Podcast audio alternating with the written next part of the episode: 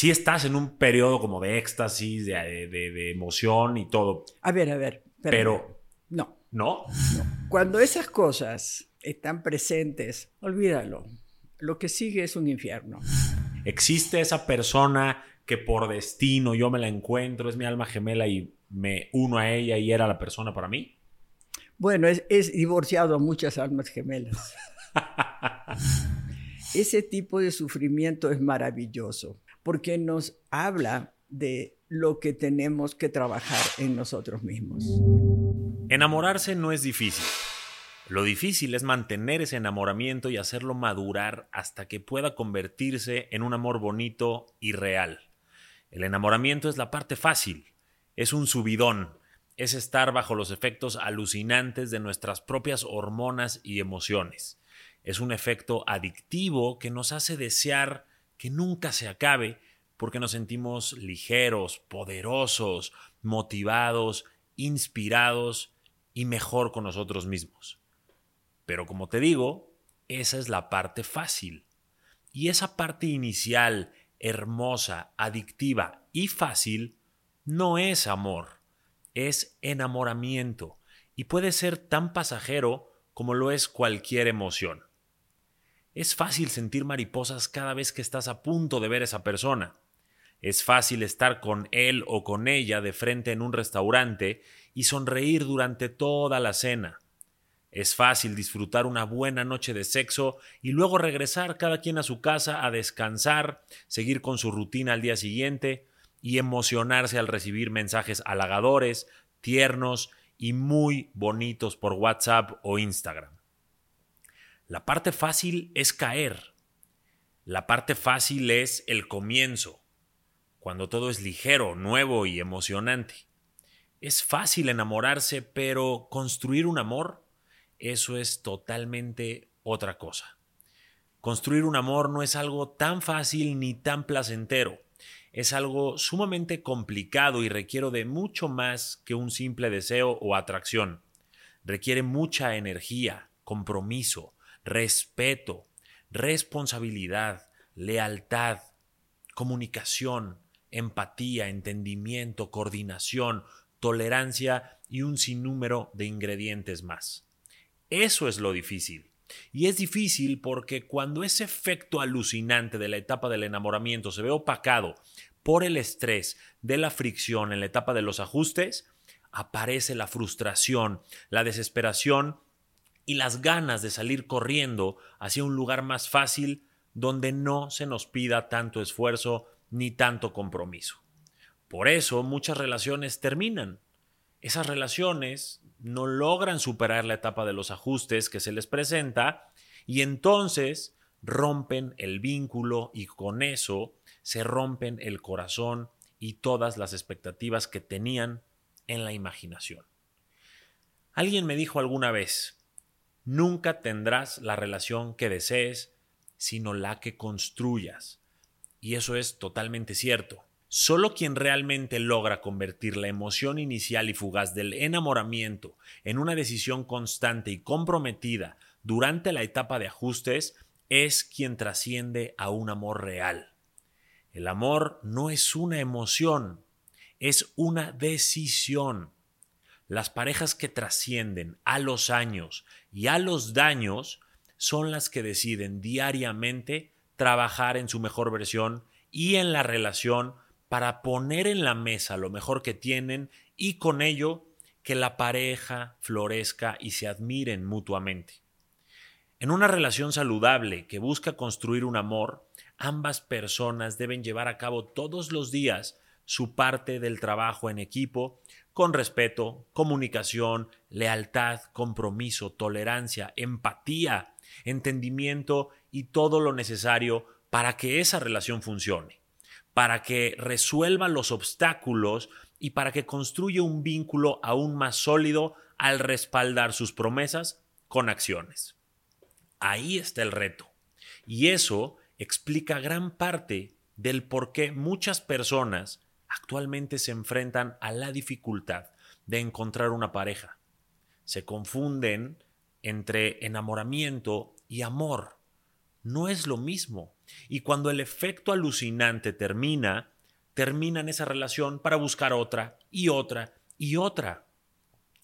Prefieren las relaciones casuales, emocionantes y pasajeras.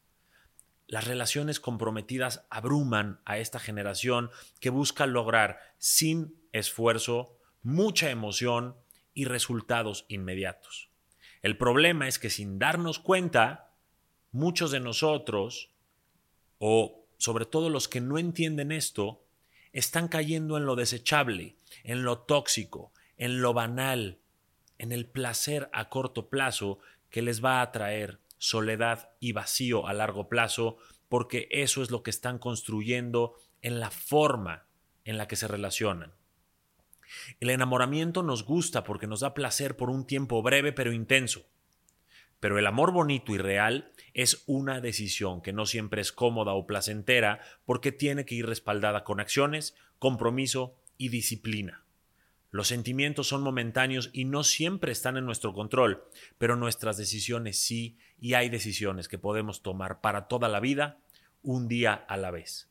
Sobre esto y más vamos a hablar en el episodio de hoy en este podcast porque tenemos una invitada que es experta en estos temas y que te va a dar sus mejores consejos para tus relaciones de pareja y también para tu relación contigo. Ella es Nilda Chiaraviglio, aquí en mi podcast, tu podcast, que tiene la misión de ayudarte semana a semana a que encuentres mucho valor y formas simples pero poderosas para poder conquistar y disfrutar tu mundo. Que lo disfrutes.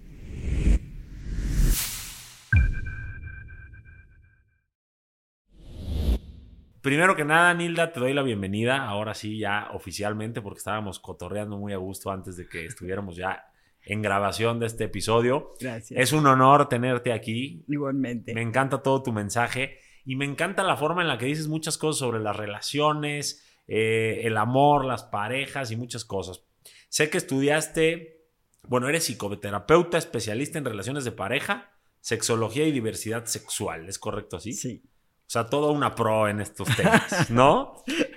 este, yo sé que tienes el tiempo relativamente limitado y que tienes algo que hacer después de aquí. Si no, por mí nos hubiéramos quedado horas.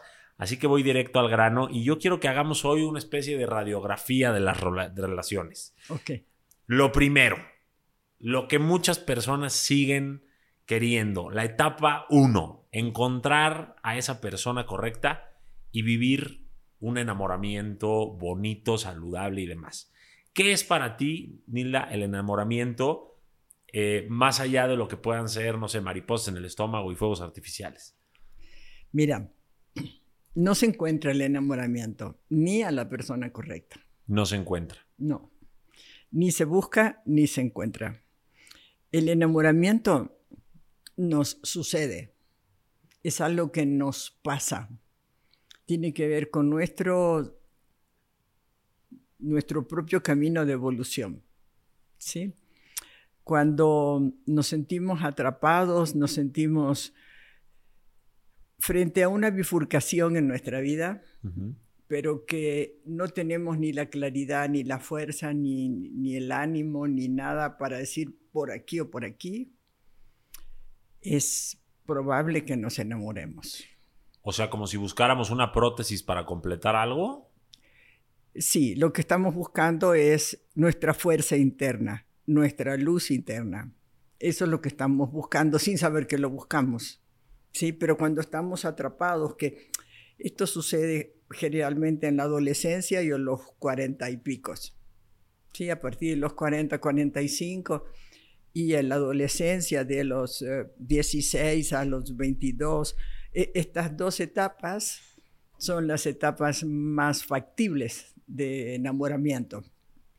El enamoramiento yo lo veo como una puerta hacia el inicio de la, bueno, como una puerta inicial hacia el amor real. ¿Es correcto o cómo, qué concepto tienes tú de enamoramiento que nos puedas compartir? El enamoramiento es un aumento de la oxitocina en los lóbulos prefrontales y no lo podemos manejar, ni lo podemos decidir, ni lo podemos este, buscar, ni nada. Tiene que ver con los procesos psicológicos internos. ¿sí? No, el enamoramiento no tiene nada que ver con el amor. El enamoramiento, hay algunos autores que dicen que es una especie de proceso narcisista del ser. ¿sí? Es una búsqueda del interno, no, no del externo. Okay. ¿sí? Este, otros dicen que es una trampa de la naturaleza para la reproducción de la especie. Este, otros dicen que, que si no fuese porque sabemos lo que le pasa al cerebro, podríamos pensar que es un estado de poca salud mental. Es un estado de éxtasis, sin duda. Estás lleno de todas estas hormonas de felicidad de las que estás hablando cuando conoces a una persona, cuando la quieres conquistar, cuando quieres, eh, no sé, ganarte una caricia, un beso, el sexo, lo que sea. Si estás en un periodo como de éxtasis, de, emoción y todo. A ver, a ver. Pero. No. ¿No? No. A ver, cuenta. No. No, no es que tú quieras conquistarlo. Cuando te enamoras, sucede la conquista. ¿Sí? No. No es algo que tú lo busques, te sucede. A ver, vamos a poner el ejemplo para quien nos está viendo. Yo estoy en un café, me le acerco a una chava que se me hizo guapa, solamente me gustó físicamente. Sí. La empiezo a tratar, a buscar, la, la, quiero como conquistar porque me gustó, me cayó bien ella a mí. Ahí es cuando surge ese enamoramiento, ¿no? O, cómo es que simplemente sucede. Mira, puedes estar en una reunión, te presentan a una persona y se da una plática instantánea y, ah, se da una cercanía instantánea y un te toco, te abrazo instantáneo y, empieza a surgir adentro de uno una especie de luz, de fuerza, de energía, de, claridad, de, ¿sí? Y somos uno, ¿ok? Se, produce una fusión, ¿ok? Esta fusión te hace sentir entre comillas, completo, ¿sí? Como si hubieses estado incompleto, lo cual no es cierto, pero es la sensación, ¿sí? Entonces sientes que eh, tenemos la misma manera de ver el mundo y la misma manera de pensar y nos gusta lo mismo y la música también y todo y todo es perfecto y contigo para toda la vida y, la la la la no fuegos artificiales y de pronto toda esta falta de decisión para tomar la línea, ¿qué línea en tu bifurcación? Dices, puedo, y decides, o por aquí o por allá. Ok, o sea, es una emoción, es, un burbujeo de emociones que se mantiene con una decisión, ¿estoy entendiendo bien? Que que te lleva a un autoconocimiento de tu fuerza, de tu aventura interna, de tu claridad, de tu de, tu, de toda la potencialidad que tienes como ser humano. O sea, es un proceso totalmente interno. Interno. Que no tiene nada que ver con la otra persona, aunque nos lo detona. Exactamente. O sea, entonces el amor, yo siempre le digo a mi, a mi comunidad que el amor no llega porque no es un paquete de Amazon, no se busca porque no es un tesoro, sino que se construye con alguien con quien tú consideras que hay compatibilidad y un proyecto de vida parecido y demás. Ok, eso es el amor. Ahí empieza a construirse el amor, según yo. No. ¿Eso ya es amor desde que empieza una relación a, a tener ese mismo fin? No. El enamoramiento tiene un periodo de duración. El enamoramiento se acaba siempre, ¿sí? Porque las neuronas, los receptores de, las oxitocinas en las neuronas se cierran y entonces la oxitocina ya no pasa químicamente a las otras neuronas y el enamoramiento se acaba, siempre se acaba. Ok, es un proceso finito, inicial. Finito, donde, donde hay que disfrutarlo muchísimo porque tiene un valor extraordinario en el autoconocimiento. Ok. ¿okay? Pero hay que saber que se acaba. ¿Cómo te das cuenta que se acaba? Porque empiezas a mirar al otro y dices, ay, es vegetariano. ay, no sabe bailar. Ay, no le gusta ir con mis amigos. Mm, su mamá no me gusta. ¿sí? Empiezas como a encontrarle defectos que siempre los tuvo, ¿Ok? O sea... Se te caen los lentes color de rosa y ves los focos rojos ya rojos, no rosas. Ok, entonces en ese momento uno tiene que poner en una balanza lo que te gusta y lo que te disgusta de esa persona. ¿Ok? Y ahí hay parámetros fáciles, ¿sí? Si es celoso o celosa, si cómo trata a sus enemigos, a la gente que, con la cual se enoja, eh, qué dice de su ex, eh, cuando esas cosas están presentes, porque llega el mesero que se equivocó en el pedido y lo maltrata, o que te dice no me gusta que te vistas así, o este, no sé, intenta controlar lo que tú haces, olvídalo. Lo que sigue es un infierno. Sí, ¿verdad? Sí. Que ahorita vamos a hablar de esa etapa de ajustes. Porque, pero, pero antes quiero preguntarte, entonces no puede haber un amor de pareja sin una... O sea, puede más bien haber un... Va de nuevo. ¿Puede haber un amor de pareja sin un enamoramiento previo? Por supuesto. Sí. Sí. O sea, podemos no pasar por las mariposas, los fuegos artificiales, todo, y aún así tener el suficiente interés de construir una relación con todo y los focos rojos que siempre hay alguno? Sí. Ah, sí. ¿Cómo sucede eso? Porque me, interesa saber, porque yo tenía en la mente, o yo así lo he vivido, que pues primero hay un rush, ¿no? Una, emoción que te detona, eh, un instinto, vamos a llamarle, de querer estar con una persona, buscarla, mensajearla, rosas, chocolates, todo. Y después, con todo y los focos rojos, pues te mantienes ahí por decisión. A lo mejor la emoción baja o ese enamoramiento se va y los lentes color de rosa se te caen, pero decides todos los días estar ahí eh, y construir. ¿Cómo podría ser la otra cara de la moneda que me estás diciendo? Un, un amor sin esa etapa previa de enamoramiento. Que conoces a una persona y empiezas a platicar y te gusta cómo piensa, coinciden sus proyectos personales con los tuyos, te gusta su calidad de vida porque es compatible con la tuya, eh, tus valores, tus intereses y tus deseos son compatibles con lo de la otra persona, porque tienen un mismo concepto de amor. Hay demasiada compatibilidad y por eso lo amas.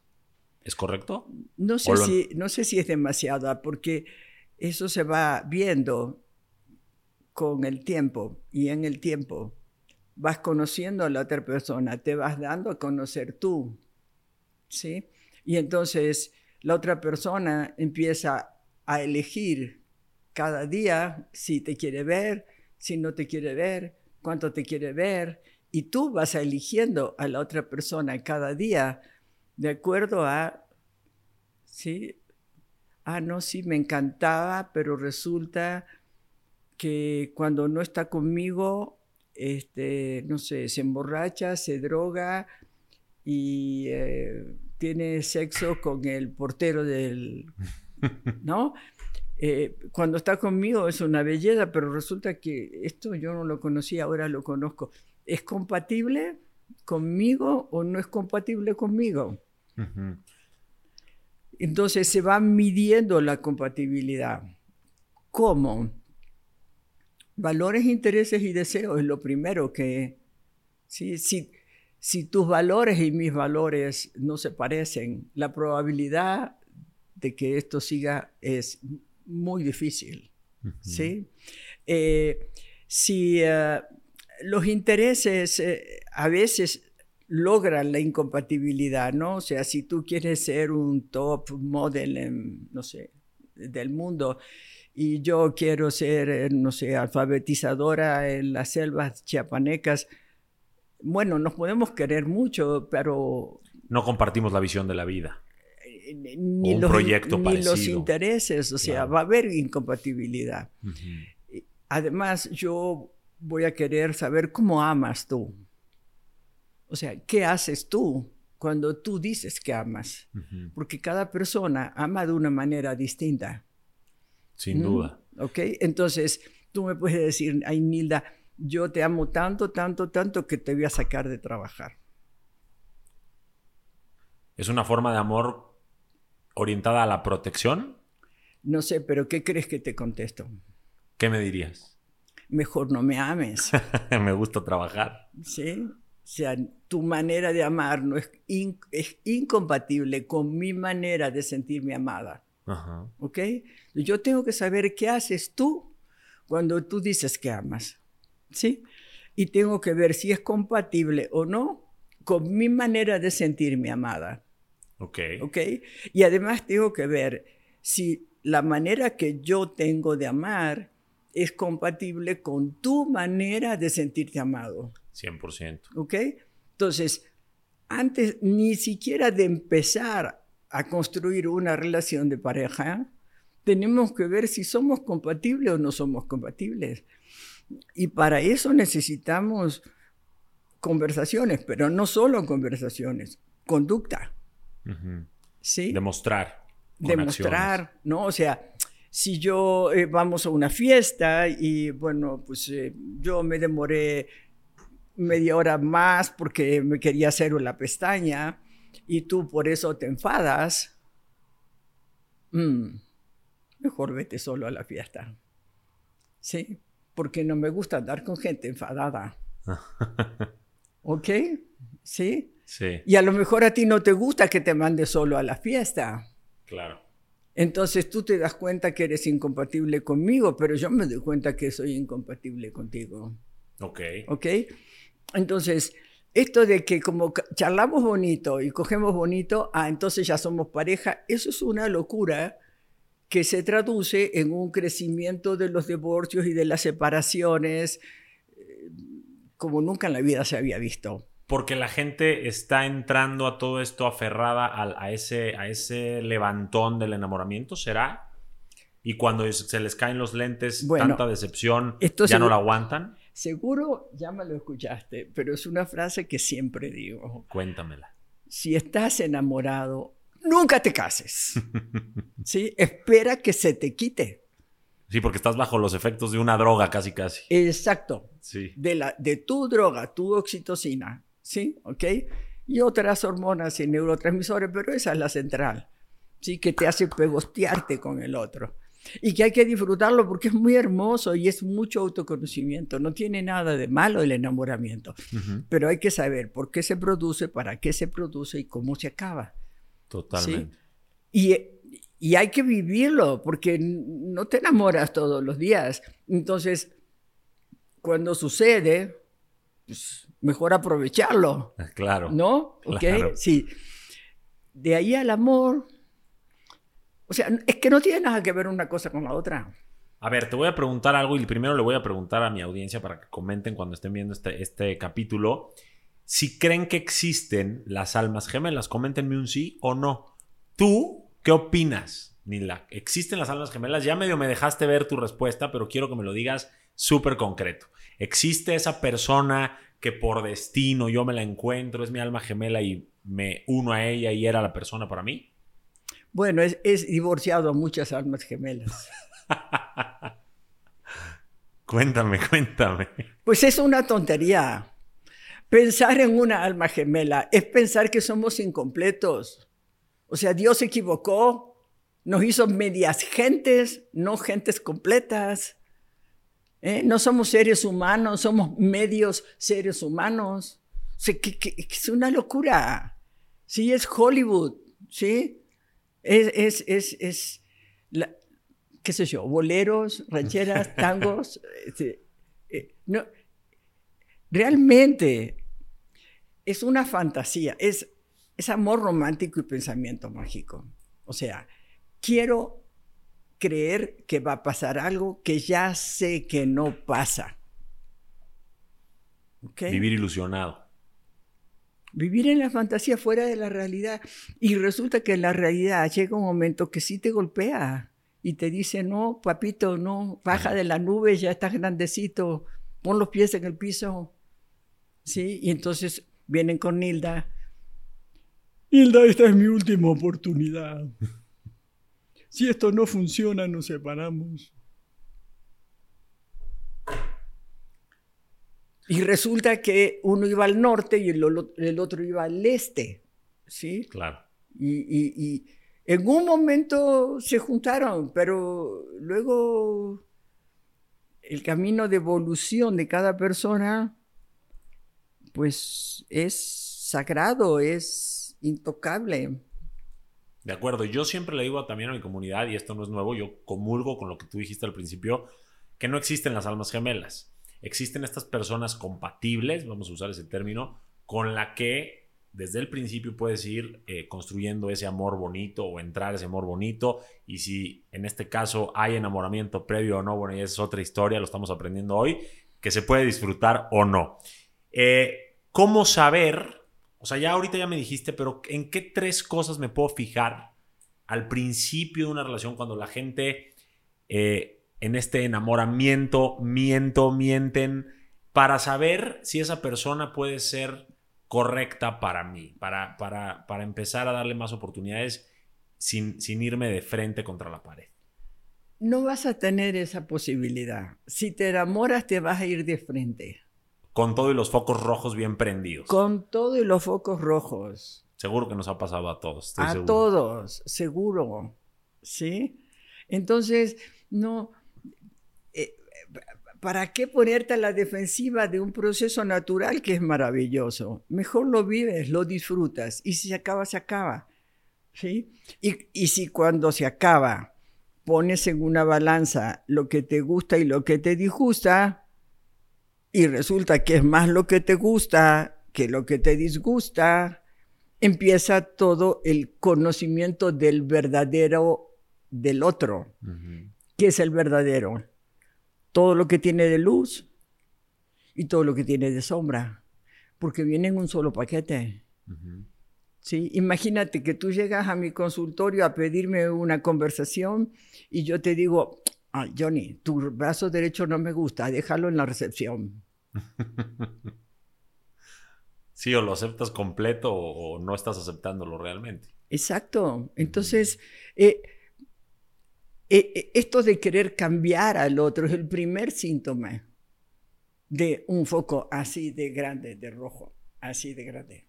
Quiere decir que no te gusta lo suficiente y que a lo mejor no son suficientemente compatibles y los focos rojos que ignoras ahora serán probablemente las razones por las que termines después, porque no se van a volver verdes, ¿cierto? No se van a volver verdes, sí. Este, y bueno, me pedías síntomas claros. Bueno, si es celoso, o celosa, corre. Ok. Corre. Lo que sigue es un infierno. ¿Sí?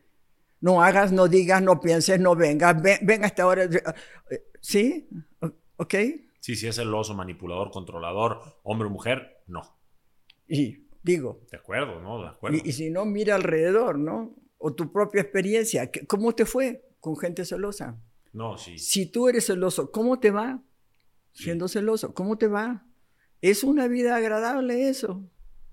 Totalmente ¿Elegirías tú vivir esa clase de vida?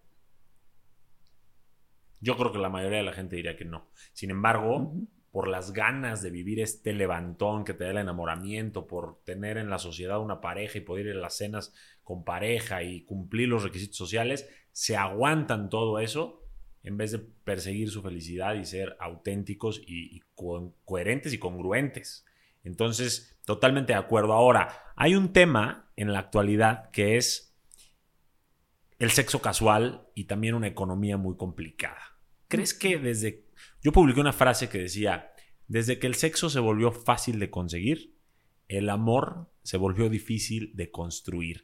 ¿Qué opinas de esta generación de sexo fácil, de todo inmediato, de poco compromiso respecto a probablemente un romanticismo, caballerosidad, este, amores a la antigua y todo lo que se hacía a lo mejor en una época anterior a esta.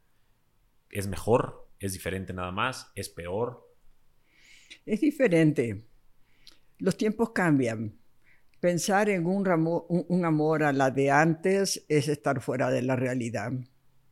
Este es un mundo que o fluimos con él y en él, o nos vamos a dar la cabeza contra la pared. ¿Sí? Eh, eso de que todo tiempo pasado fue mejor es una locura. ¿Es, mentira? O sea, bueno, es algo, una distorsión. A ver. Hoy en día hay, hay modelos, ¿no? Voy a tratar de decirlo sencillo. Este, antes, el modelo complementario, ¿sí? O sea, tú tienes como hombre que cumplir todas estas reglas. Yo tengo como mujer que cumplir todas estas reglas. Tú cumples tus reglas, yo las mías, y entonces convivimos. ¿Ok? Eso de si eres feliz o no eres feliz, es, en esa época era una estupidez. Nadie hablaba de ser feliz. ¿Sí? Era si tú cumples o no cumples, si eres lo que debes de ser o no eres lo que debes de ser. ¿Sí? ¿Ok? ¿Era porque era una época de más responsabilidad? ¿O era una mm. época menos feliz? No. ¿O estamos hoy tan cómodos con tantas cosas y tantas posibilidades que ya nos aburrimos y le buscamos tres pies al gato en todo? Hay algo de eso, pero no me gusta un juicio tan duro. Este, ¿Qué hay? Antes la gente, o sea, en aquella época la gente no se separaba porque simplemente tenía que cumplir un rol y cada quien se aguantaba, ¿sí? Y la mujer aguantaba su rol y el hombre el suyo, ¿sí? Y cada quien su estereotipo y listo, ¿ok? Y por eso no se separaban, simplemente había que seguir las reglas, ¿ok? Con el, acceso a la mujer al mercado de trabajo y a la ciencia y a la educación, etcétera, y con la pastilla anticonceptiva, donde se hace dueña de su cuerpo en el sentido de embarazo o no embarazo, la mujer empieza a decir, no, pues no me aguanto, pues como, ¿por qué me voy a aguantar? ¿Sí? Y empieza todo este asunto de, quiero ser feliz. Antes no había de eso. Después la gente se empezó a separar porque no era feliz. Ahora estamos ya en otra etapa. La gente se separa porque quiere ser más feliz de lo que es. ¿Ok? O sea, son distintas etapas. ¿Cuál es mejor? Pues es una tontería. Es lo mismo que decir si el Internet es bueno o malo. Pues está ahí, lo usas o no lo usas. ¿Y cómo lo usas? Sí, y cómo lo uses. ¿sí? Eh, este ritmo interno de, adaptación, el ser humano se adapta a todo. A la selva, al desierto, al hielo, al, a, todo. a las guerras, ¿sí? a la miseria, ¿sí? a todo se adapta el ser humano. Ok. Es un talento que tenemos como seres humanos. La adaptación y la evolución, sí. ¿No? Entonces, la curiosidad más la creatividad dentro del, del mundo inmanente del ser humano, que es la incertidumbre, hace que la evolución sea imparable. ¿por qué querríamos pararla? ¿Por qué querríamos comparar distintas épocas históricas o distintas zonas del planeta? ¿Cómo para qué serviría? Si te sirve para algo, está bueno. Pero si te sirve nada más que para hacer juicios acerca de lo que el otro hace bien o mal, y tu vida va a ser un poco compleja. Mal, no, tu vida. O sea, ¿crees que algún día sea suficiente o siempre vamos a estar en este estado de insatisfacción buscando más? En el sistema patriarcal, con los cuatro paradigmas de estructura violenta en un amor, en un modelo de amor y de relación de pareja y de vínculos humanos terriblemente violento como el que estamos, no hay salida. Porque la cultura esta estructura del pensamiento patriarcal, monogámico, etcétera, genera gente estructuralmente insatisfecha. ¿sí? Y cuando digo estructuralmente es porque todos tendemos y estamos condicionados a estar permanentemente insatisfechos, a sentirnos permanentemente insuficientes, a querer cada vez más de cualquier cosa. ¿Por? Sí, eso es un gran debate. Muchos dicen que es por este instinto de supervivencia, de nunca poderte llegar a sentar, porque entonces dejarías de cazar y de sembrar y de cosechar todo lo que necesitas para vivir. Otros obviamente dicen no, es que irías en contra de tu naturaleza porque el humano es polígamo por naturaleza, monógamo por decisión. Entonces es un instinto con el que vas a pelear toda la vida y, opiniones hay miles. ¿Qué recomiendas tú? Pero hay una muy sencilla, muy sencilla. Cuando tú te sientes mal, insatisfecho, este, no sé, contrariado, ¿cómo te consuelas? ¿Qué haces para consolarte? ¿Qué hago yo? Sí. Bueno, yo reflexiono el por qué me siento así y trato de cambiarlo, trato de trabajarlo. No, no, pero eso es una actividad mental. ¿Qué, ¿Qué haces? ¿Qué conducta tienes cuando estás realmente contrariado? ¿Qué es lo que te consuela? A ti, a ti, a todos ustedes. ¿Qué, qué, los consuela? Nos, tratando de entender un poquito para dónde vas, podrían ser cosas desde comida, amigos, sexo. Consumo. Sí. Consumo. Este sistema o consumes o entramos en crisis. No hay alternativa. Sí. Entonces hay toda una estructura que genera insatisfacción crónica por un incremento impresionante de la oferta que, que, que construye demanda, ¿sí? ¿Para qué? Para que el sistema económico crezca. 100%. Ayer veía un documental que decía, las marcas te mienten, o sea, te hacen una publicidad tan chingona, como decimos en México, de que necesitas este coche, este traje, este viaje, este todo, para que siempre te sientas insatisfecho, vacío y que solo teniendo ese coche, ese viaje o ese traje vas a estar completo. Pero ¿qué crees? Lo compras y ya le cambian el numerito o la moda de la temporada o el color y siempre vuelves a estar en el mismo ciclo de insatisfacción. Estoy totalmente de acuerdo contigo. Exacto. Entonces, ¿hay posibilidades? No, en este sistema no. A menos que tú decidas vivir en una transformación de tus paradigmas.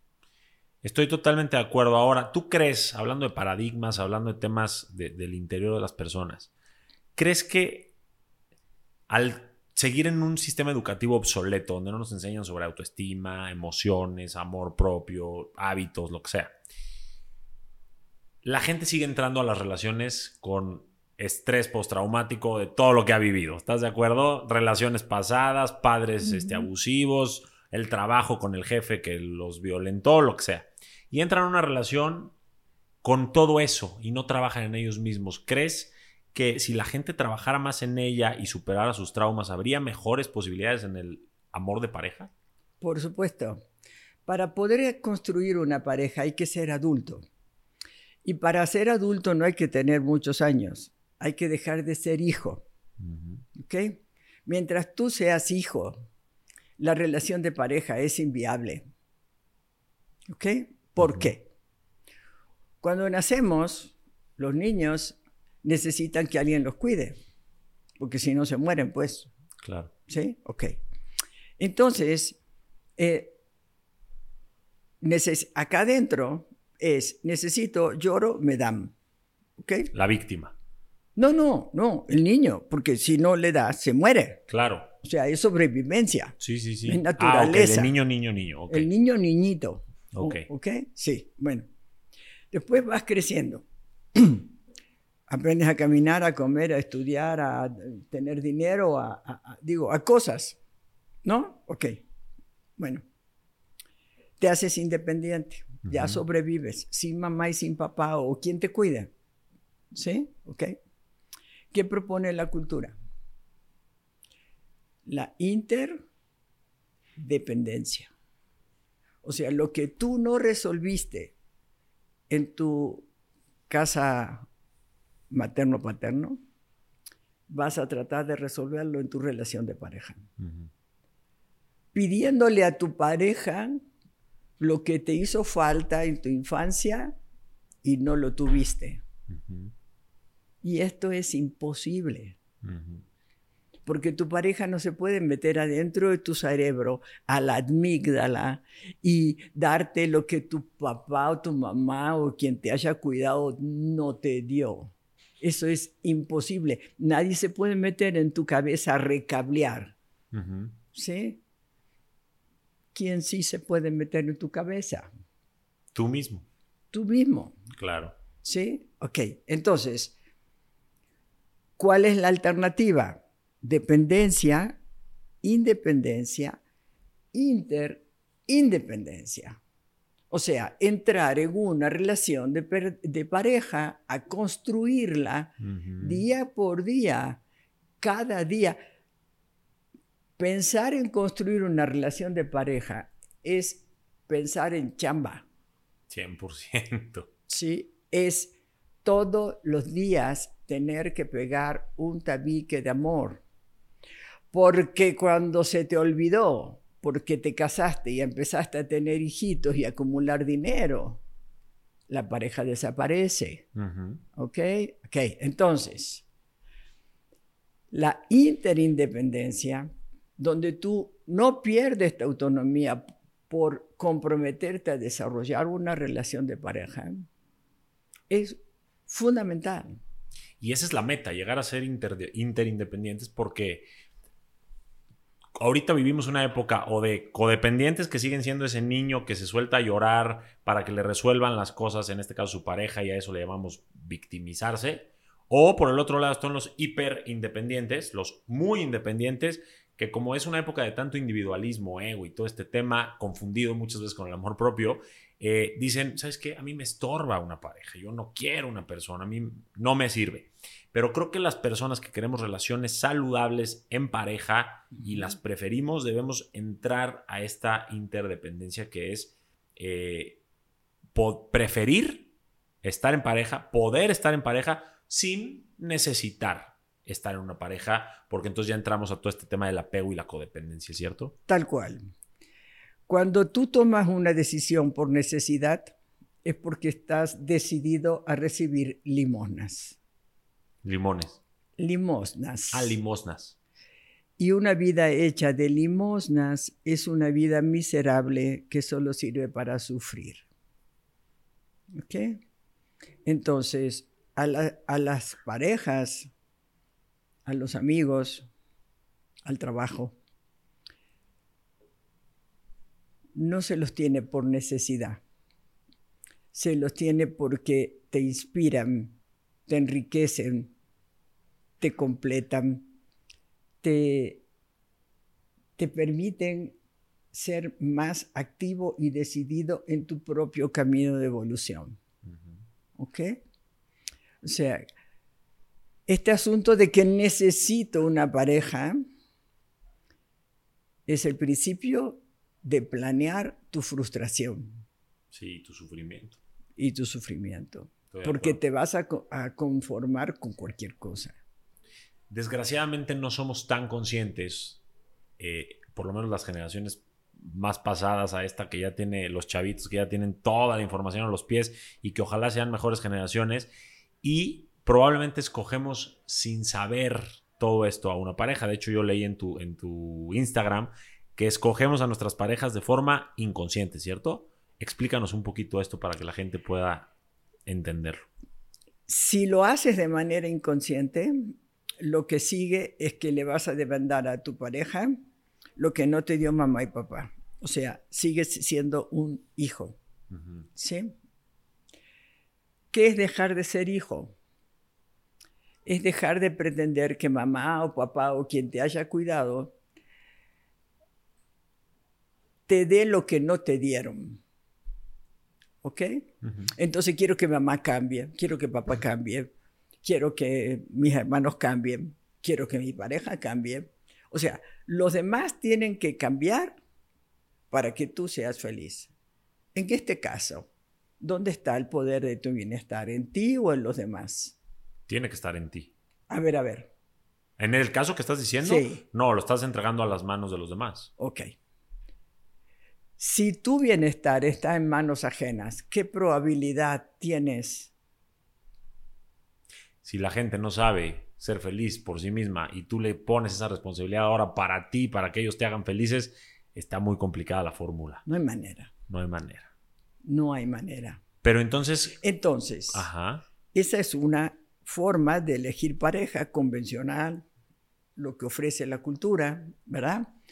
Pero está lo que haces tú, lo que hago yo, lo que hace cada vez más gente, gracias al cielo, de sembrar nuestras semillitas, de decir, ¿y si reflexionas?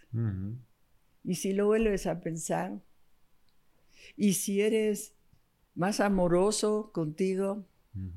Si le bajas a la violencia de la jerarquía o de la confrontación o de la competencia o de la exclusión, si le bajas a esos paradigmas, si en vez de relacionarte por lo que llevas entre las piernas, te relacionaras de ser humano a ser humano, de acuerdo. ¿Cómo sería tu vida? Sin duda cambiaría para bien, muchísimo. No sé si para bien o para mal, pero que cambiaría, seguro cambia. Seguro que cambiaría. Seguro Haces algo diferente y todo es diferente. ¿Qué pasa en esta etapa en la que la gente se conoce? Que ahora hay tanto sufrimiento porque los dejaron de buscar, les dejaron de escribir, les dejaron en visto en el WhatsApp y la gente, por una autoestima no trabajada y por tener que darse un cierre ellos mismos porque el otro no se los dio y por todo un tema de las inseguridades que todos traemos, sufren por un mensaje no respondido o por una llamada que ya nunca llegó o una segunda cita que ya nunca sucedió. ¿Qué les recomiendas a esas personas para no caer en ese juego tan tóxico, vamos a llamarle, de sufrir por alguien que realmente demostró que no tenía el interés suficiente. Nadie sufre por otra persona. Lo que hacemos es vincularnos con las personas que nos meten el dedo, la mano y hasta el codo en nuestras llagas. Ese tipo de sufrimiento es maravilloso porque nos habla de lo que tenemos que trabajar en nosotros mismos. Todo lo que nos duele, lo que nos enoja, lo que nos incomoda, todo eso es precisamente de lo que no necesitamos enterarnos, ¿sí? que viene de la amígdala al consciente, para saber lo que tenemos que trabajar en nosotros para seguir evolucionando. ¿sí? La persona que sufre porque no llegó un mensaje es una persona que sigue siendo hijo, sigue esperando que su bienestar venga de afuera hacia adentro. Y el bienestar nunca viene de afuera hacia adentro. ¿Sí? El bienestar tú lo cultivas adentro tuyo a partir de tu reflexión o el extremo opuesto. Te duele tanto que cambias. Exacto. ¿Sí? O reflexionas y transformas.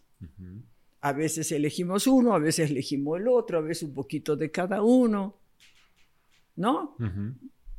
Y bueno, y así vamos. Pero creo que la constante en lo que vienes diciendo es hacer consciente lo que estamos sintiendo o por qué estamos escogiendo cierto tipo de personas para poder empezar a trabajar. Si nosotros vemos la situación, la podemos moldear. Si no la vemos, es como querer pegarle a la piñata a ciegas. Exacto. ¿No? Ahora, después de todo este proceso de conquista, de ligue, de mensajes por Instagram, por WhatsApp, eh, enamoramiento, flores, todo lo que pueda suceder, llega a consolidarse una relación y son novios o incluso esposos y empieza una etapa donde se caen los lentes color de rosa y yo le llamo la etapa de los ajustes. Empiezas a, ya no tener este levantón de dopamina y, y oxitocina y todo y empiezas a estresarte muchísimo porque ya no te gustó cierta cosa, porque ya hay responsabilidades, porque ya hay compromiso, acuerdos que lograr. ¿Qué recomiendas a estas personas para, además de la buena comunicación, para empezar a surfear positivamente esta etapa de los ajustes cuando se te caen los lentes color de rosa? Bueno, hay, acuerdos, no, se pueden hacer muchos acuerdos, porque los acuerdos no pueden ser una camisa de fuerza. Pero hay dos o tres acuerdos que sí hay que hacerlos. La gente hoy en día se divorcia esencialmente a nivel estadístico por, por tres motivos.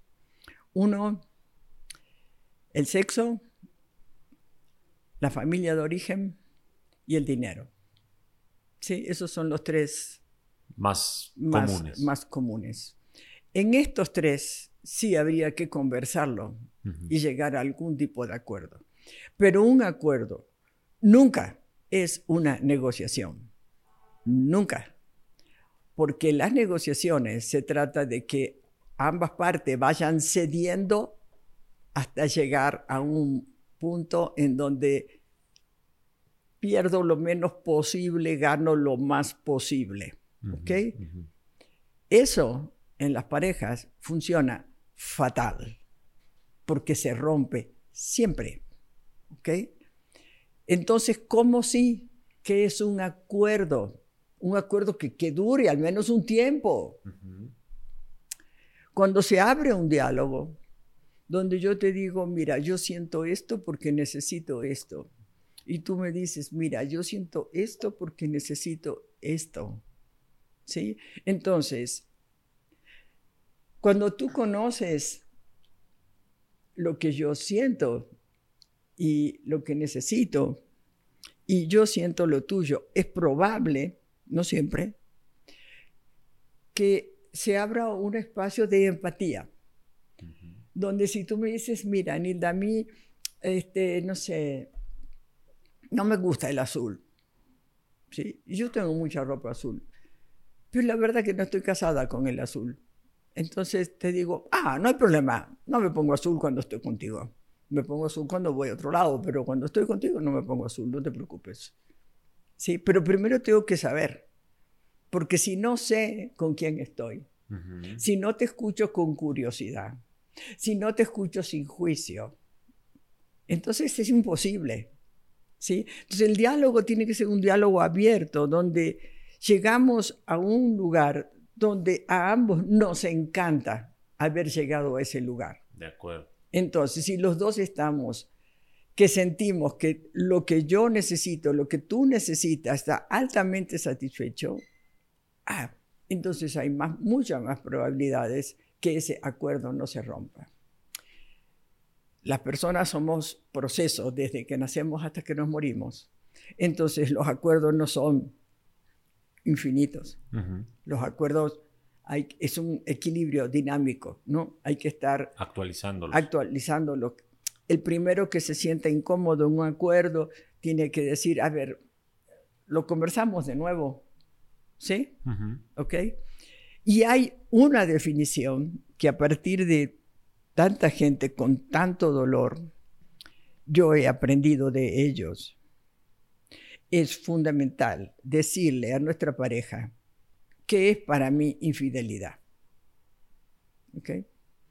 Porque el concepto que nuestra cultura le da a los varones de lo que es infiel es muy distinto al concepto que le da a las mujeres de lo que es ser infiel. ¿sí? Y he escuchado muchísimos hombres que dicen, pero, pero si no pasó nada, y no pasó nada quiere decir que no hubo coito. ¿Sí? Pero a lo mejor a la mujer empezó a pasar cuando la miró. ¿Sí? Entonces, contarnos qué es infidelidad para ti, qué es infidelidad para mí, es central. Pues si no, yo creo que tú piensas y sientes lo mismo que yo. ¿Sí? De acuerdo y, tú crees lo mismo de mí. Y hoy en día hay más infidelidad que nunca y duele más que nunca. Voy a rescatar tantito el tema de la empatía y me voy a clavar un poquito más a la infidelidad, que, es un tema bastante eh, solicitado, importante y común, como acabas de decir, y muy doloroso. Rescatando un poquito para poder entrar a esta etapa de los ajustes de forma más exitosa es sentarte a platicar mucho con tu pareja desde un punto de vista muy empático. O sea, no querer negociar desde el aspecto a ver cuánto gano yo y quiero ganar más que ella, sino cuál sería ese punto en el que los dos ganamos, que, que, que yo pueda ponerme sus zapatos y que si no me perjudica y no va en contra de mi esencia, mis valores y demás, pueda yo ceder y viceversa. Llegar a, esa, a ese baile en el que a veces yo voy para acá y la otra, eh, a veces ella va para allá, y que podamos ir a un ritmo y lograr acuerdos que si bien no son eternos, se deben respetar. ¿no? Más o menos eso sería como lo... Sí, lo único que te agregaría es la definición de empatía, porque parece que empatía es ponerme en los zapatos del otro. Pero si yo me pongo en tus zapatos desde mi cabeza, mm. lo que voy a tener acerca de ti es un juicio. De acuerdo. Yo me puedo poner en tus zapatos, pero para eso tengo que saber cómo funciona tu cabeza cuáles son tus valores, intereses y deseos, cuáles son tus botones rojos, cómo amas y cómo te gusta ser amado, cómo interpretas tú la vida, qué tanto para ti es importante tener la razón o ser más que no sé quién, o qué tanto eh, juzgas y desprecias a otras personas, este, qué tanto te gusta dominar o ser dominado yo tengo que saber lo que hay adentro de tu cabeza para poder ponerme en tus zapatos y sentir lo que tú sientes porque puedo pensar como tú piensas. De acuerdo. Es tratar de conocerte a tal punto que pueda yo darte lo que quieres, ¿no? Y viceversa. Entonces ahí se vuelve algo, una verdadera relación de reciprocidad. Sin embargo, hoy vivimos en una época de tanto ego y tanto individualismo que es que me quieran como soy, yo así estoy bien y el que me quiera este, diferente y, lo que, no acepte lo que yo puedo dar, pues entonces no me quiere y no me valora y yo me merezco mucho pero no doy nada. Cambiar eso, ¿no? Sería como la recomendación.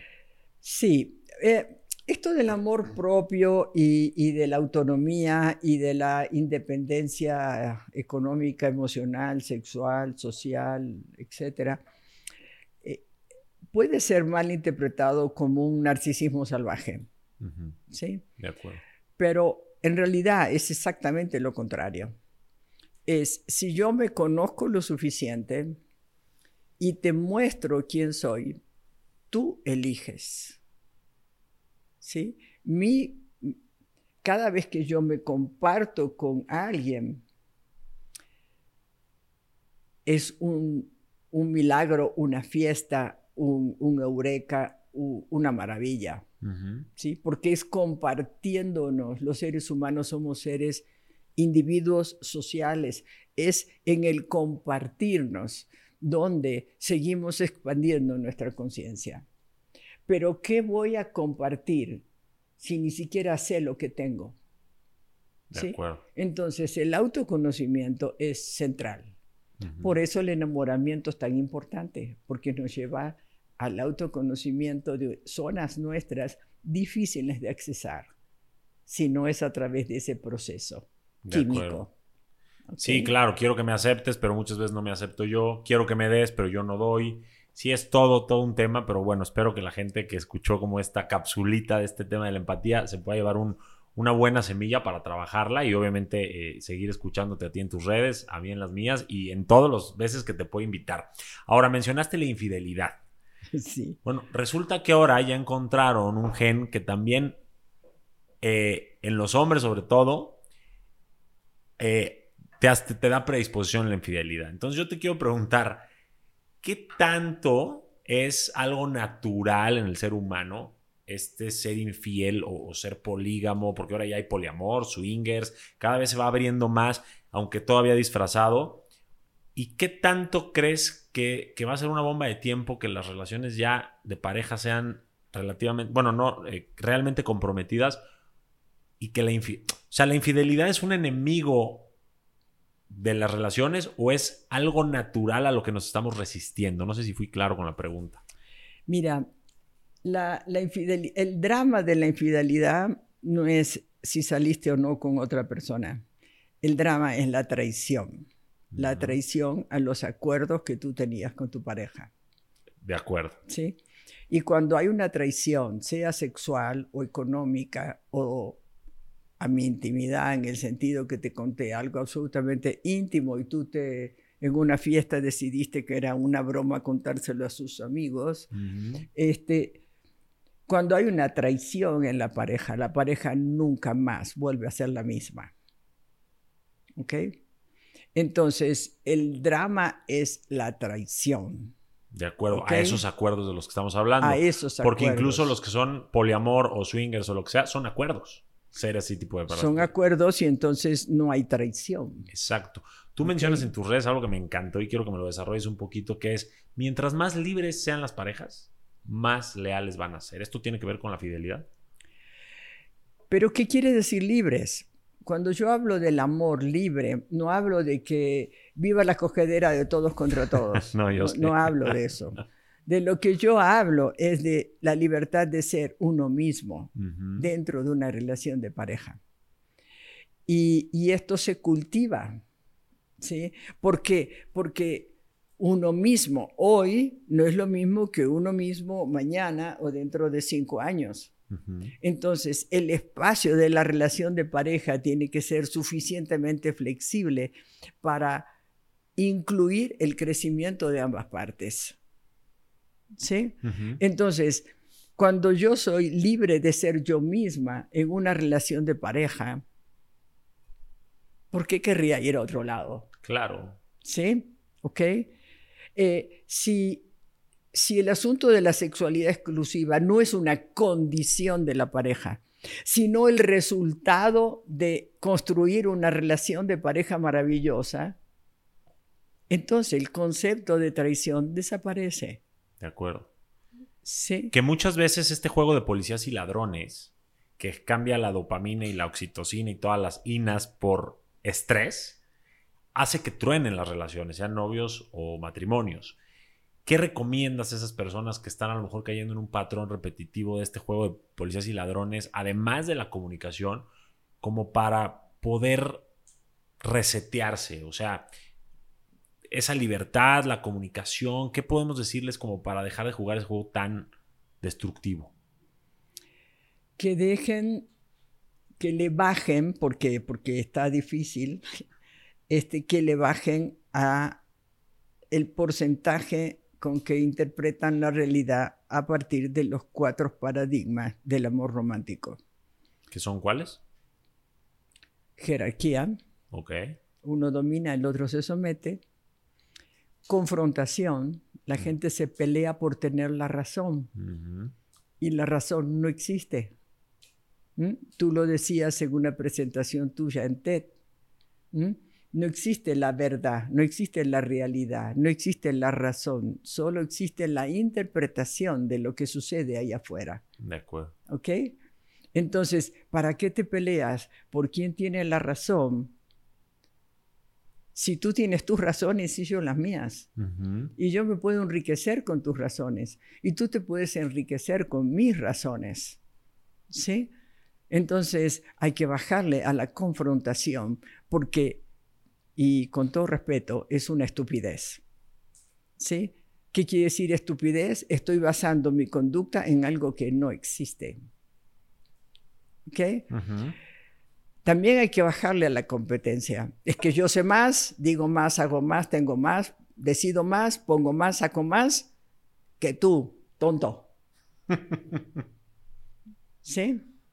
¿Ok? Hay que bajarle a eso. Ok. Y ah, ah, ¿tú, tú no piensas como yo. Yo te mato. Piensa, Johnny, piensa guerras internacionales, guerras interraciales, guerras interreligiosas, guerras de género, guerras... por, color de piel, por, ¿Por nivel socioeconómico. Porque no piensas como yo. Ah, tú no piensas como yo. Te mato. Se acabó el problema. ¿Ese es el cuarto paradigma? Ese es el cuarto paradigma. ¿Cómo lo podríamos denominar? La exclusión. Exclusión. Me encanta porque hasta tomé nota, estoy aprendiendo mucho, mi querida Nilda. Entonces, el primero, para poder salir de este juego de policías y ladrones y regresar a, este, a esta relación, vamos a llamarla armónica y no estresante y complicada, dejar a un lado la jerarquía, hacer equipo. Ahorita está muy de moda decir eso, pocos lo aplican. Sí. Hacer equipo, no estar ni de patriarcado, ni de matriarcado, ni de nada. Nadie es más que nadie, son pareja y es al parejo, ¿cierto? Exacto. Ok. La confrontación, dejar de querer tener la razón, dejar de querer ganar la discusión y enfocarse en que gane la relación. ¿Podría ser así explicado? Exacto. Luego, la competencia. pues se supone que son pareja, nadie es más que nadie, nadie tiene más que nadie. Cada uno tendrá sus talentos. Sus talentos, exacto, sus aportaciones a la relación y todo se debe agradecer y valorar. Y la cuarta, dejar de querer, querer tener razón es... Dejar de pensar que si tú no eres lo que yo digo que debes de ser, ah, te voy a eliminar. Okay. ¿Cuántas veces en las parejas, Johnny, tú me lo vas a decir, cuántas veces en las parejas es, no, no, así no se puede. No, no, no, mira, no, mejor dejémoslo acá porque, porque esto es imposible. Todo el tiempo, confirmo. Ok. Imagínate, eso es amenaza de abandono. ¿Ok? ¿Cuántas amenazas va a soportar una relación? Cada amenaza, la relación se hace más débil, más frágil. ¿Sí? Claro. Si yo cada vez que tú no estás de acuerdo conmigo, te amenazo de que me voy a ir, ¿cuánto crees que puede durar eso? Sí, la primera te asusta, la segunda medio te enoja y la tercera ya ni te la crees, hasta ya te quieres ir, sí. ¿Me entiendes? Sí. Entonces no, no querer hacer moldes de cómo tienes que ser tú o cómo tengo que ser yo. Que ahí hablábamos de no vengas a mi consultorio y deja tu brazo afuera. Es o te acepto Exacto. por todo lo que ya hablamos, o mejor simplemente no somos y tan tan, ¿no? Ahora, ¿qué pasa con ese no somos y tan tan que no es tan tan? No se queda ahí. Hay demasiado sufrimiento por desamores, por relaciones fallidas, por pérdidas de, una, de un matrimonio, divorcio, como le quieras llamar. Abrazar el dolor, amarlo. Eso es lo que recomiendas primero. Esa esa pregunta profunda hecha debajo de las sábanas, ¿para qué de bueno yo necesito este dolor? ¿Qué tengo que aprender este dolor? ¿Cómo voy a transformar este dolor en sabiduría, en expansión de la conciencia? O sea, ¿crees que las rupturas y los desamores sí nos hacen mejores? Solo si lo transformas en sabiduría. Si no, simplemente repites. Y cada repetición va a doler más que la anterior. ¿Sí? Así funciona la amígdala. ¿Ok? O sea, no... Que, la mayoría de las veces ni la uno termina y el villano es el otro. Y uno es el santo, el narcisista el otro, el, que sufre es uno y el otro ya eh, aparenta estar muy bien, pero porque así lo vemos nosotros. Se nos olvida hacer esa introspección esa reflexión y ver qué hicimos bien, porque también seguro que hubo muchas cosas buenas de nuestra parte. ¿Qué hicimos no tan bien que tenemos que trabajar? ¿Qué aceptamos que no debimos haber aceptado?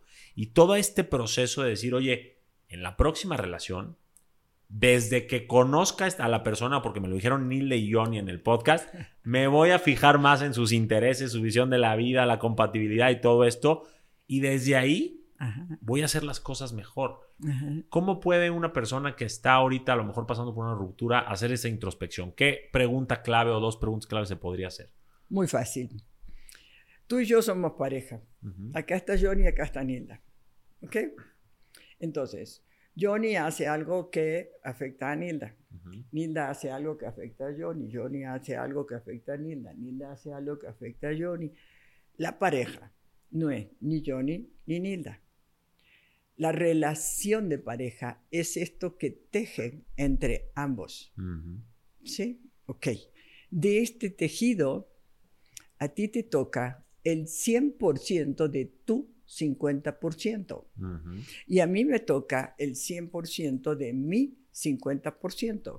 Cuando llegan este tipo de dramas de todos los días, en la mayoría de las personas de esta cultura, la pregunta es, ¿Cómo lo logré? ¿Cuál fue mi 50%? Porque si yo no sé cómo logré este dolor, tampoco voy a saber cómo resolverlo. Tampoco voy a saber qué es lo que ya no quiero volver a repetir de lo que sí hice yo que me llevó a esto. ¿Sí? Analizar tu del trabajo en equipo que pudo haber sido positivo o no tanto, ese 50%, tu esfuerzo, ¿cómo fue? Ok. ¿Cuál fue mi 50%? Ahora, tú dices algo que me encanta y te voy a poner un poquito aquí el pie para que me lo aclares. Dices, Nilda hace algo que afecta a Johnny, Johnny hace algo que afecta a Nilda. Yo escuché en, uno, en un podcast en el que te entrevistaban que tú ponías un ejemplo de una herida y que yo te podía hacer así, pero que la herida era tuya y era tu responsabilidad de ese dolor, que yo no tenía la culpa de afectarte como estamos hablando aquí. Sí. Y creo que la gente hoy estamos un poco confundidos en ese tema. Si bien yo soy el responsable de manejar mis emociones respecto a lo que tú haces y esos estímulos que tú me das, la acción la estás haciendo tú. Sí. Esa línea muy delgada, ¿cómo podríamos aclararla? O esa línea borrosa de, pues que ella me hizo, no, pero es que el responsable de cómo te sientes eres tú. No, pero es que pues yo me quiero sentir bien, pero tengo al enemigo en casa. ¿Cómo es realmente eso? ¿Lo podemos dejar muy claro? Claro. Mis heridas muchas veces, no sé ni cuáles son ni dónde están. La conducta de la otra persona, cuando me duelen, cuando me enojan, es lo que gracias a que me pusieron el dedo en mi llaga, que yo me entero cuáles son mis llagas. Y entonces yo adquiero una información valiosísima para mi propio proceso de evolución, que es, wow, esto me dolió. ¿Sí? Tengo una llaga. ¿Cómo voy a hacer para sanarla? ¿Sí? Si es que así lo decido porque a lo mejor quiero tener esa llaga. ¿Sí?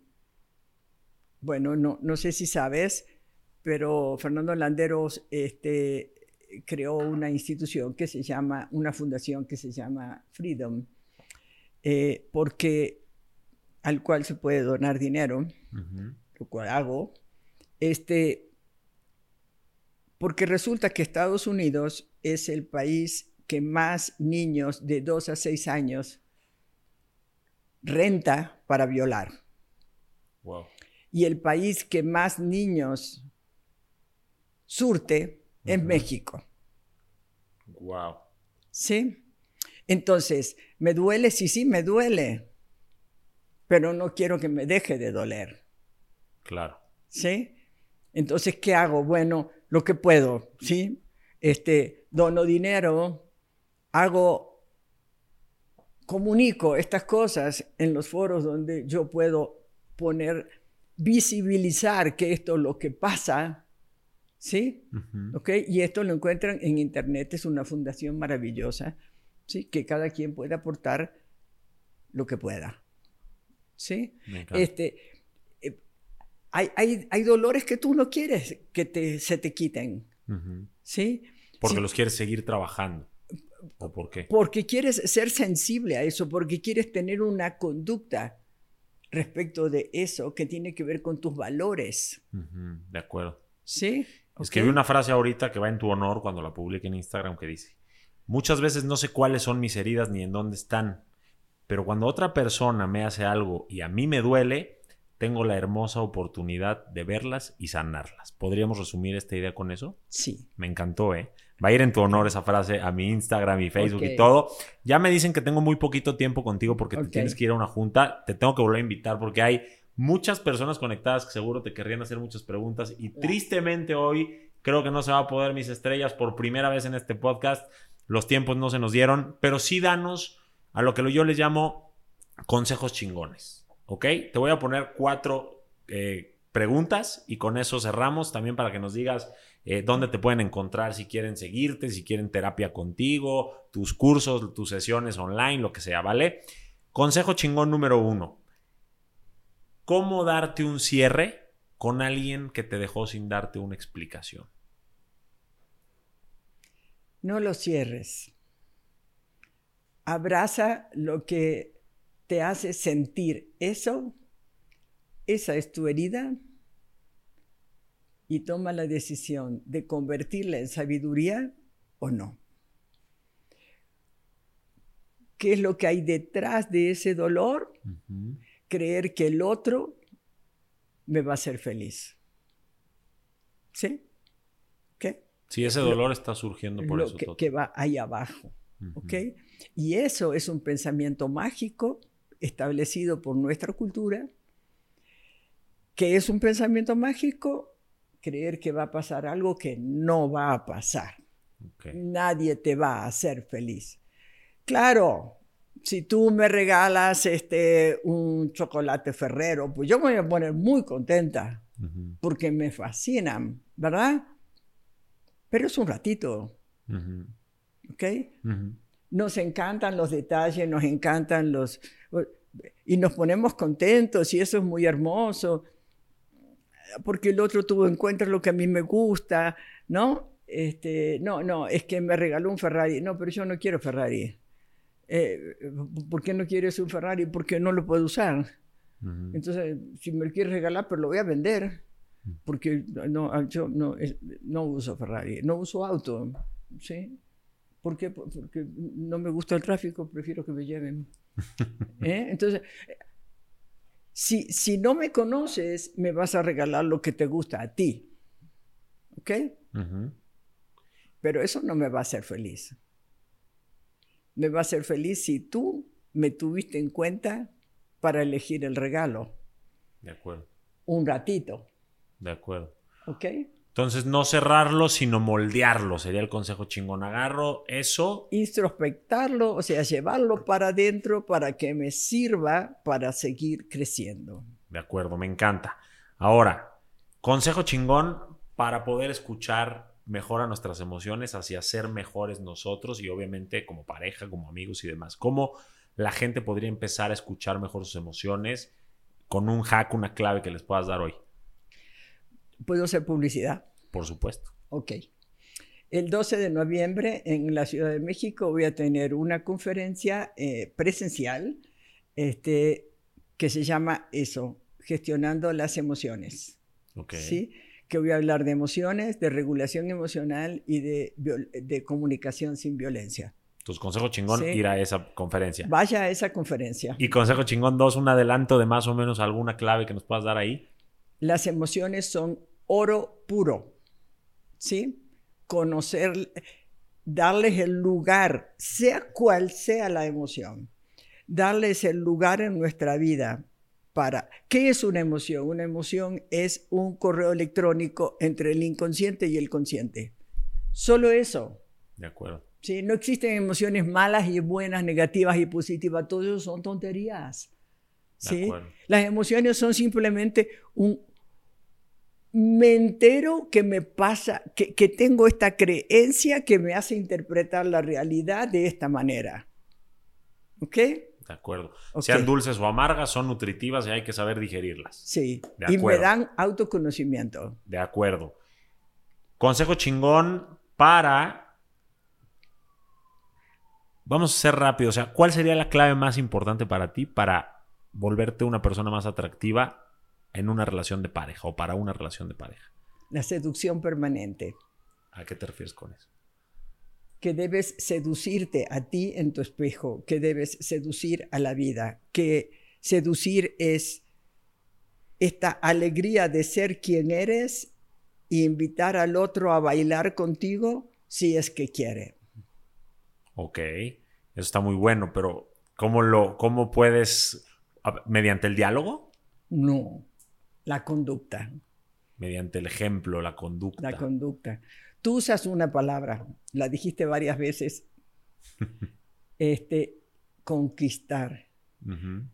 Mira, conquistar está lleno de violencia. Quiero manipularte para hacerte, para que tú hagas lo que yo quiero. ¿Ok? Otra cosa totalmente distinta es te invito a bailar conmigo el baile que yo bailo. ¿Sí? ¿Por qué? Porque puedo bailar conmigo, porque puedo bailar con la vida, porque me muestro como soy.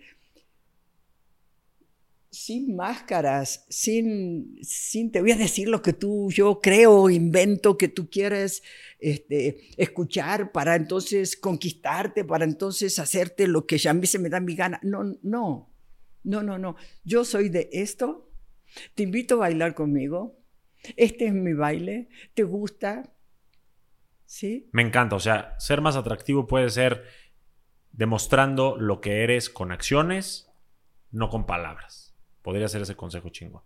Sí. Me encanta. Y el último, antes de despedirnos, este, hay mucha gente que me escribe, Nilda, diciéndome que se quiere quitar la vida porque una relación terminó. Eso les afecta en sus metas, en su trabajo, en su economía, en sus amistades. Básicamente, como digo yo, creen que ya no tienen más mundo que su pareja y la vida se les acaba. ¿Qué les puedes decir a esas personas que tienen ese sentimiento de agarrar la salida fácil o de matar ese dolor para que no se rindan y para que sepan que las cosas van a mejorar si ellos se lo permiten a la vida? Bueno, primero el respeto. ¿Por qué? Alguna vez leí en algún libro,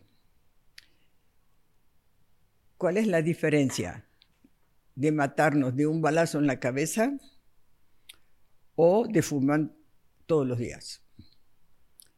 Es simplemente un asunto de velocidad. Comemos fatal, no nos cuidamos, dormimos fatal, tenemos relaciones tóxicas, andamos peleándonos con la realidad y huyendo de la realidad con todo tipo de adicciones, este, para no vivir, ¿ok? Cuando yo pongo mi bienestar en manos de otra persona, es lo mismo, ¿sí? Es, yo no, no me hago responsable de mi vida, tú eres el responsable de mi vida, ¿ok? Entonces cuando esa persona se va, yo me quedo sin vida. Pero la que le regaló la vida fui yo. ¿Ok? Entonces, si la persona siente que se quedó sin vida, se quedó sin vida. Y tiene se, que reconstruir. Se mata y tiene todo el derecho de morirse cuando se le da su gana. Y hay que aceptarlo porque todos nos morimos. ¿Sí? No hay por qué mantener la gente viva a huevo, ¿sí? ¿Ok?